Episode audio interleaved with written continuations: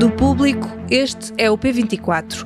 Volodymyr Zelensky demitiu o ministro da Defesa ucraniano Reznikov. Que sinal quer dar à União Europeia e ao povo ucraniano? Я вирішив провести заміну міністра оборони України. Este domingo, o presidente ucraniano decidiu demitir o ministro da Defesa Oleksiy Reznikov e substituí-lo por Rustem Umerov, líder proeminente da comunidade tártara da Crimeia.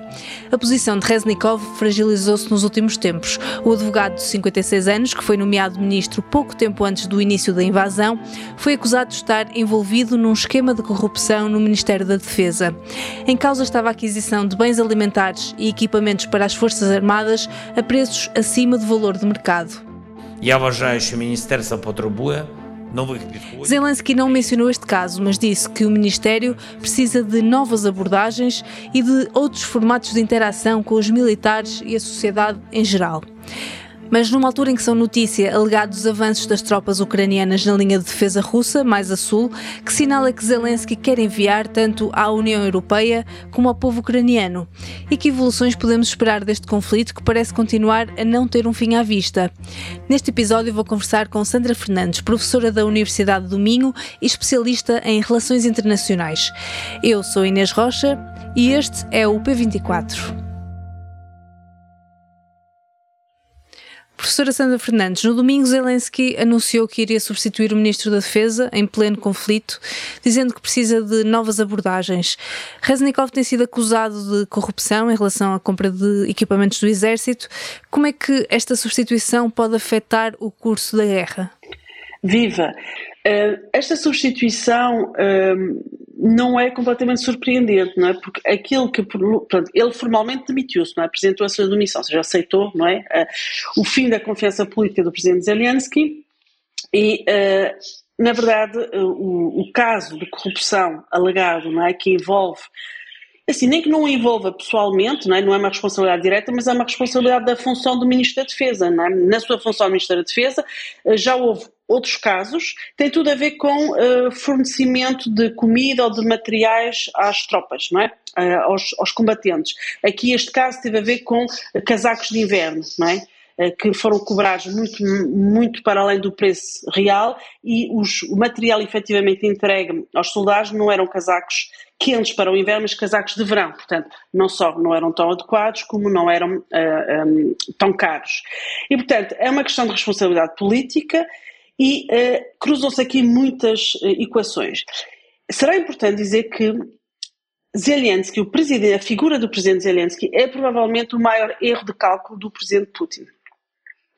Porque se Zelensky, quando a guerra começa em fevereiro de 2022, a sua cota de popularidade estava baixa e em queda, ele neste momento representa sem qualquer uh, equívoco uh, a unidade uh, ucraniana e a vontade unitária de um povo de resistir ao ataque russo. E à volta de Zelensky estão figuras-chave que a população ucraniana reconhece, estima, não é? E, e, que, e que são muito populares. E, portanto, temos Zelensky e temos umas e não são necessariamente pessoas do governo, estou a pensar, por exemplo, em, eh, no, no, no presidente da Câmara de, de Kiev, não é? Klitschko. Portanto, para Zelensky é importante que as figuras de proa é? que são o rosto de um país em resistência, sejam completamente imaculadas. Não, é? não pode ficar com o Ministro da Defesa, que, mesmo que não tenha responsabilidade direta, tenha uma responsabilidade da função, é? chama-se responsabilidade pública, faça aquilo que aconteceu. O Ministro da Defesa já estava em funções antes da guerra começar, não? É? tinha iniciado funções no outono de 2021 e uh, também uh, isto acontece no momento em que a contraofensiva não está a produzir os resultados esperados do ponto de vista de já terem furado em alguma das partes a linha uh, de defesa russa, embora temos agora notícias que terão conseguido furar mais a sul, mas temos que aguardar não é, a confirmação dessas informações. E temos uh, também o outono que se aproxima. Com o outono que se aproxima é uma nova fase da guerra. Já não é uma, uma guerra de movimento, não é? Voltámos àquilo que já conhecemos, não é? porque a guerra já tem mais de ano e meio, ao momento da Rasputsitsa, ou seja, o momento do outono e depois da primavera, em que uh, os, uh, um, os terrenos são lamacentos, não é? E depois ficam cobertos de neve. E, portanto, é um momento em que Zelensky afirma a sua liderança, uh, a sua legitimidade, tem legitimidade e liderança para alterar não é, quem tem a, a posição.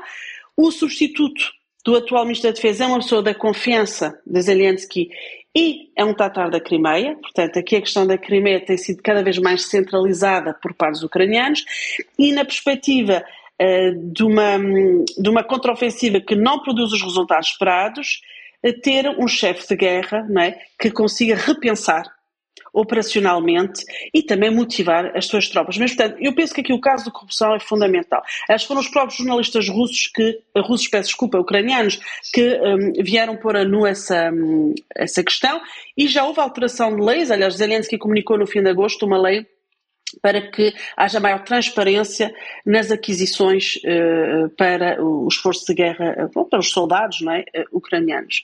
Então temos aqui vários, vários elementos, mas todos eles convergem para uma lógica de um chefe de guerra, não é, um chefe de Estado, e que neste momento tem uma legitimidade muito forte e assente em personalidades críticas e o Ministro, o Ministro da Defesa era um.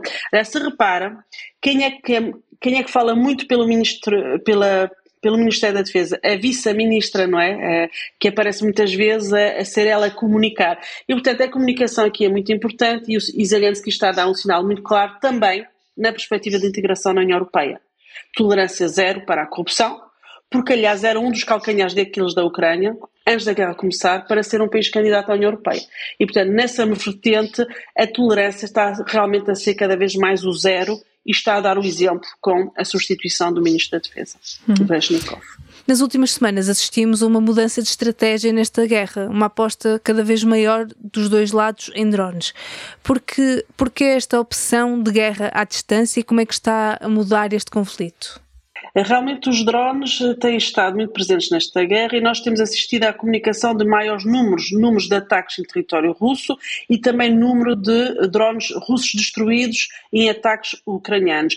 E são aqueles que chamamos de drones kamikaze, não é? Aqueles que têm por objetivo atingir o seu alvo e serem destruídos, até porque estão muito longe do local a partir de onde foram lançados cada vez mais os drones percorrem distâncias grandes, estamos a falar de distâncias superiores a 100 km.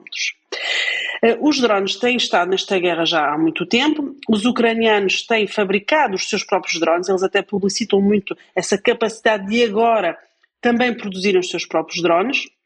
Aliás, faz parte da, daquilo que se tem reconhecido como a, a capacidade uh, criativa, não é, e reativa também dos, uh, dos ucranianos, mas na verdade uh, não é a única faceta da guerra. Eu julgo que um, foi uma forma para os russos de conseguir manter a sua linha defensiva, não, é? não conseguindo avançar mais, tentar manter ao máximo a, a, a, linha da frente na Ucrânia, que nós sabemos ter quase mil quilómetros. Para os ucranianos é uma forma de, sem atingir civis, é? que isto é um ponto fundamental, porque a guerra limpa não mata civis, não é? Portanto, sem atingir civis, conseguir provocar danos significativos nas linhas de abastecimento russas. Portanto, é uma forma, digamos, os dois lados conseguem objetivos diferentes. Os russos conseguem aterrorizar as populações, porque eles, uh, ao, ao, atingirem infraestruturas, também atingem civis, e do lado ucraniano é uma forma de atingir o território russo, fazer chegar a guerra à Rússia sem ela chegar verdadeiramente à Rússia. Nós sabemos que é uma linha vermelha imposta pelo apoio ocidental, que a guerra tem que ser defensiva e não pode ser conduzida em território russo, tem que ser conduzida dentro do território ucraniano para defender o território ucraniano. Portanto, sim, uma intensificação de, uh, de utilização de drones, porque estamos numa contraofensiva de alguma forma estagnada por parte dos ucranianos, embora esta semana, nos últimos dias, com, com alguma comunicação de avanços, e porque os russos estão numa posição de manter as suas linhas defensivas e continuar não é, a, sua, a sua guerra, que é uma guerra de atrito e uma guerra de agastamento das populações civis também. E, desde que a Rússia saiu do acordo dos cereais uh, em julho, é, deste, neste verão, tem sido uma forma da Rússia danificar as infraestruturas portuárias da, da Ucrânia. E nós temos tido notícias muito frequentes, desde o fim de agosto, de destruição de infraestruturas portuárias na, uh, na Ucrânia, no Mar Negro. E também há, também há um impacto uh, na própria população russa, apesar de não haver ataques uh, dirigidos a civis, o facto de existirem drones no território russo também poderá ter um impacto uh, na forma como a população russa vê este conflito? Isso seria aquilo que nós, observadores, não é, enfim, sensíveis à causa ucraniana, gostaríamos que acontecesse. Ou seja, que a população russa vivesse a guerra, no sentido de sentir a guerra. Porque aquilo que acontece, e que está agora bem documentado, é que, por exemplo, as grandes cidades, é, como Moscovo, a guerra não lhes acontece. Eh, nós pensamos que, apesar da guerra ter entrado muito mais na Rússia, mas afeta mais as regiões, porque são mais, os recrutamentos são feitos aí, mais nas regiões e não tanto nas grandes metrópoles. Portanto, a mim o que me parece significativo é que, por exemplo, os ataques, os ataques mais recentes ucranianos têm atingido cidades como Pskov, aí já, estamos a, já não estamos a falar de Moscou, né? já não estamos a falar de uma grande metrópole. Mas mesmo assim, a, a, a população que conta não é? Eh, na Rússia ainda está muito alienada daquilo que é esta guerra, não sente a guerra, eh, não são eles que morrem, não são os seus, os seus familiares. E, portanto, não me parece que estes ataques de drones ainda tenham a capacidade de provocar uma alteração na opinião pública russa e sem contar que todo o aparelho da propaganda russa uh, aproveita esses ataques para apelidar os, os ucranianos de terroristas podemos pensar, sim, que fragiliza a liderança militar no sentido de não conseguir proteger o seu próprio território. Porque afinal, não é, continuamos com esta imagem que, aliás, fortalece muito o espírito ucraniano, apesar do, do agastamento não é, de mais de ano e de guerra, que os ucranianos estão a resistir à suposta segunda maior, não é, as segundas maiores forças armadas do mundo, que é atacada com drones no seu território. Uhum. Nas últimas semanas tivemos também um outro caso bastante marcante, que foi a morte de Prigogine. Um, qual é que é o impacto que lhe parece que esta morte está a ter? Que nada foi confirmado, mas foi uma, uma morte às claras, digamos assim, não, não foi propriamente um, um envenenamento discreto, morreram outros elementos importantes do grupo Wagner. Uh, que impacto é que isto pode ter também no, no decurso da guerra? É, tem dois impactos. Um impacto relacionado com a cúpula do poder na Rússia, não é? Quem decide que tipo de guerra é feita, com que tipo de meios, nós já percebemos que a Rússia aqui não olha a meios, não é? Muito violenta, um, criminosa nas suas práticas, não é? Eh, da aplicação da violência em, em teatro de guerra, e a Prigogina é uma figura muito específica, mas que liderava forças das quais uh, o Kremlin precisava numa guerra que não conseguiu ganhar, não é? Que são as forças paramilitares. Portanto, a consequência imediata é uma, uma reorganização interna, digamos assim, das lealdades dentro do Kremlin, não é? Ao mesmo tempo, o Prigogine é também uh, retirado do comando uh, de parte das operações Surovikin, não é? Um general russo que era muito próximo de Prigogine, e, sobretudo, vemos uma reorganização das forças paramilitares no momento em que a Rússia comunica, através do antigo presidente Medvedev, que uh, recrutou 280 mil é, novos soldados, e portanto podemos ler esta eliminação de Prigogine como uma questão, uh, enfim, quase uma questão palaciana, não é? Da organização interna do poder no Kremlin, mas também acontece no momento em que a Rússia aparenta ter renovada a sua capacidade de guerra convencional. Né? E, paralelamente, uma multiplicação das forças paramilitares e um desmantelamento de, do grupo Wagner a favor de outras milícias e de, uma, de um grupo Wagner que tenha eh, muito menos poder político do que aquilo que adquiriu. Aliás, eh, mesmo a própria vitória, vitória de, de Bakhmut está neste momento, enfim, que foi o principal feito bélico de Prigogine, neste momento já não é, eh, enfim, tão, tão visível nem tão importante como foi há uns meses atrás. Certo. Esta guerra também tem um impacto económico uh, e esta segunda-feira Putin esteve reunido com Erdogan para discutir um corredor para a exportação de cereais ucranianos. Como é que vê este encontro? Qual é que é a importância dele um, e o que é que acha que pode sair daqui? Eu acho que um, um, ponto importante, independentemente dos resultados ou não, Erdogan é, é o presidente de um país que é membro da NATO e que tem um acesso físico ao corpo do presidente Putin. É algo de extremamente raro hoje em dia. O presidente Putin tem uma, uma personalidade paranoica, e mesmo as pessoas que o rodeiam raramente se encontram com ele pessoalmente, mesmo pessoas muito, muito próximas, não é? que, por exemplo, se encontravam diariamente ou semanalmente, foi sendo espaçado para mensalmente e, e muita coisa acontece online. Um, portanto, o presidente Erdogan ter acesso a um encontro físico com o presidente Putin mostra, um, de facto, um, a importância que tem no diálogo diplomático com a Rússia. Disto, dito isto, as posições de, de, Putin são muito claras. Quando não renovou o acordo em julho, tem condições específicas, alega que o acordo é injusto, é desequilibrado, um, pede mais garantias e um, no mesmo dia em que recebe Erdogan, na segunda-feira, bombardeia uh, subejamente, não é? Um, os portos ucranianos no Mar Negro. Portanto, o sinal é no mínimo contraditório. Vão discutir um acordo que está a ser minado por ataques, não é? Ou seja, uh, e, e, a Turquia tem facilitado, não é? Já houve vários navios que conseguiram chegar a Istambul, portanto, protegido, não é? Uh, protegidos pelos ucranianos e depois também pelos turcos, portanto, para conseguir escoar uh, os cereais.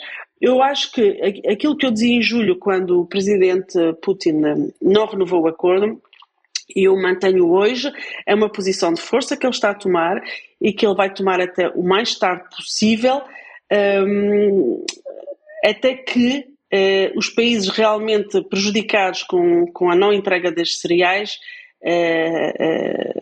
estejam em posições realmente mais fragilizadas do que estão agora. Portanto, as colheitas uh, já estão uh, acabadas, não é, praticamente, e, portanto, um, o escoamento poderá acontecer em setembro, início de outubro, mas eu penso que é uma, uma posição de força que o Presidente Putin está a querer manter neste momento e, e, e, ainda vai manter. Um, o que se sabe, o, pronto, enfim, a conferência de imprensa que houve logo a seguir ao encontro, o Presidente Putin disse exatamente a mesma coisa que disse em julho, que está disposto a dialogar desde que as condições da Rússia sejam uh, ouvidas e, e cumpridas. Uhum. Uh, Faço-lhe só para terminar uh, a mesma pergunta de sempre, que é o presidente ucraniano já afastou toda e qualquer possibilidade de uma, de uma paz sustentada enquanto Kiev não, não recuperar o controle da, da Crimeia, do Donbass, de outros territórios ocupados pela Rússia. Quer dizer que não há fim à vista ainda? Não, não há fim à vista ainda. Uh, no entanto, uh, as chancelarias ocidentais, nomeadamente europeias, tem um discurso público, tem que ter, que é esse discurso que é também alinhado com o presidente americano, que é o apoio à, Ucrânia tanto tempo quanto for necessário. Até ao fim, não é? Porque é inadmissível, por princípio, uma guerra de agressão territorial e, ainda por cima, como eu dizia, não é? Como depois os crimes de guerra todos e, eventualmente, ainda crimes de genocídio que possa vir a ser um, provado um, e que é, de qualquer forma, alegado fortemente pelos ucranianos, um, portanto, as chancelarias têm essa posição, não é? E nós sabemos que a Ucrânia depende do apoio ocidental. Sem o apoio ocidental, a Ucrânia não conseguiria resistir é? à força armada russa. Russa. Claro que os ucranianos têm o seu próprio mérito, não é? Sabem utilizá-la, formam-se rápido, etc. E, portanto, um, esta posição é muito clara. O presidente Zelensky defende a sua fórmula para a paz desde há um ano, né? Há um ano que ela depois é reforçada, em novembro, não é? no, no, no encontro em Bali do G20. Um, essa forma para a paz, de facto, inclui a recuperação total do território ucraniano. Eu não estou certa que isso seja politicamente viável, uh, porque um, as condições do cessar-fogo, quando elas surgirem, Uh, ou são muito favoráveis à Ucrânia, ou então é difícil, uh, de facto, a recuperação desse, desses territórios. E como eu dizia, há o discurso público das chancelarias ocidentais, depois é, há aquilo que não se diz em público, não é? E, de facto, essa recuperação depende da guerra. E não se derrota uma potência nuclear. Portanto, não se, não se vai derrotar a Rússia. A Rússia não pode sair derrotada desta guerra. Tem que ter. Mas o que é que significa para a Rússia não perder? E como eu não tenho resposta a essa, a essa pergunta, também é difícil responder à pergunta da Inês, não é? E portanto é por isso que não vemos fim uh, à guerra. Mas julgo que o momento, uh, portanto, o teatro de operações continua a ser muito definidor daquilo que vai ser o desfecho desta guerra. Professora Sandra Fernandes, muito obrigada. Esta terça-feira, no público, conheça o novo Ministro da Defesa da Ucrânia, Rustem Umerov, e ouça o episódio 109 do podcast 110 Histórias, 110 Objetos, desta vez sobre o calorímetro. Não se pode chamar termómetro? Ou é uma coisa muito diferente? Não, o termómetro é um dos objetos que é usado no calorímetro. Isso mesmo, o podcast do Instituto Superior Técnico, um dos parceiros da Rede Público, que conta a história de objetos associados aos 110 anos do técnico, está mesmo na reta final. Ouça os últimos episódios no site do Público ou nas plataformas de podcast. Neste episódio estive à conversa com Sandra Fernandes, da Universidade do Minho. A edição foi feita por mim, Inês Rocha. A música do genérico é da Ana Marques Maia. Tenham um bom dia e até amanhã.